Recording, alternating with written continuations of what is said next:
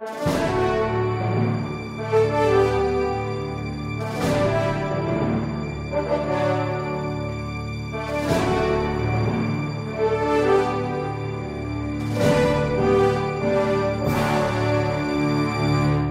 Resposta Católica de hoje, gostaríamos de responder a Viviane. Ela quer saber se um católico pode celebrar o casamento religioso sem que ele seja obrigado a celebrar o casamento civil.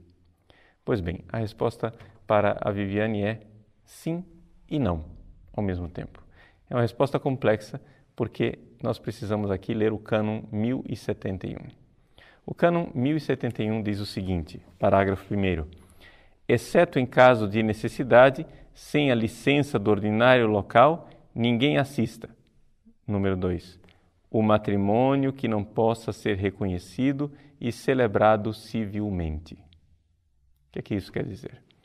Isso quer dizer que, de uma forma geral, o matrimônio que nós celebramos dentro da igreja deveria ser reconhecido civilmente, deveria ter os seus efeitos civis reconhecidos. E a igreja, ela insiste nessa realidade porque, porque é claro, a sociedade civil, ela também reconhece a instituição do matrimônio, embora infelizmente as nossas legislações estão cada vez mais débeis com relação à sacralidade, estabilidade e aquilo que é a inviolabilidade dessa instituição. Mas, seja como for, a igreja ainda tem em grande apreço esta realidade de se reconhecer que há vínculos, existem direitos e deveres para com as pessoas que contraíram matrimônio. Então, é necessário que nós tenhamos também o reconhecimento civil, para que depois, no caso de injustiças, uma das partes possa acionar a outra também civilmente para receber os seus direitos. A igreja reconhece que é claro, infelizmente, existem problemas entre os casais. Então, aqui, não somente os problemas de desavenças entre os casais, mas até mesmo a questão patrimonial, a herança para os filhos, pensões em caso de uma das partes falecer e assim por diante. A Igreja tem grande apreço o direito civil nesse ponto. No entanto, apesar disso, a Igreja reconhece que não é necessário o matrimônio civil em si mesmo. Por quê? Porque o matrimônio civil, para nós, é matrimônio nenhum. Ou seja, o matrimônio civil entre dois católicos, enquanto celebração de matrimônio, é absolutamente nulo. Ali não acontece matrimônio algum. As duas pessoas são solteiras, totalmente solteiras enquanto matrimônio. Por isso, o ordinário local, ou seja, o bispo ou o vigário geral, podem conceder, se virem a necessidade, que uma pessoa celebre o matrimônio somente no religioso e não no civil.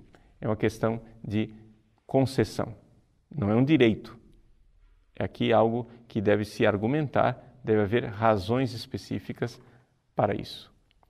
Por outro lado, eu que acabo de dizer que matrimônio civil não é matrimônio nenhum, nós devemos, talvez, aproveitar a ocasião dessa resposta e colocar aqui mais um detalhe. O número 3, que não estava no nosso assunto, mas é importante recordar. O matrimônio de quem tem obrigações naturais, originadas de união precedente para com outra parte e para com filhos, não devem ser também celebrados sem autorização do ordinário local. O que quer dizer isso? Quer dizer que o matrimônio civil não é matrimônio nenhum para nós. Se uma pessoa era casado no civil e se divorciou e agora quer se casar finalmente na Igreja Católica, nós aceitamos, porque essa pessoa nunca foi casada. No caso de um católico, veja bem. Só que, veja, daquela primeira união, embora não fosse matrimônio, ali a pessoa contraiu direitos e deveres. Quem sabe houve filhos? Quem sabe essa pessoa deve a outra pessoa uma pensão por alguma razão? Então, também aqui, se houve concubinato, se houve união com obrigações naturais, a Igreja também exige que se peça licença do ordinário para garantir os direitos da outra parte ou dos filhos. Então vejam, respondendo bem sumariamente, podemos aceitar que na igreja uma pessoa case só no religioso? Sim, mas com cuidado. Existe uma cautela da igreja para que sejam reconhecidos os direitos e os deveres para com obrigações naturais e que esta realidade civil e natural seja respeitada. A instituição do matrimônio não é somente um sacramento, mas é também um consortium totius vitae, ou seja, uma vivência total, onde os direitos e deveres patrimoniais, de herança, de pensão devem ser reconhecidos.